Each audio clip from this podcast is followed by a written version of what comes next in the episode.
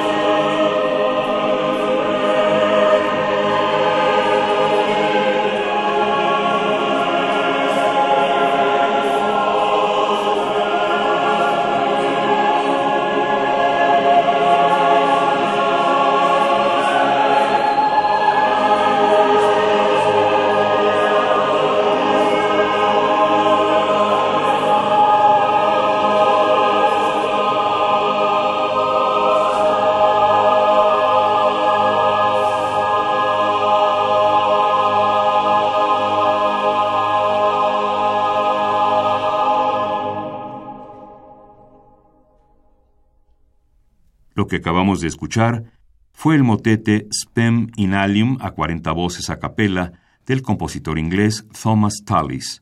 Interpretó el coro de la radio de Berlín dirigido por Simon Helsing.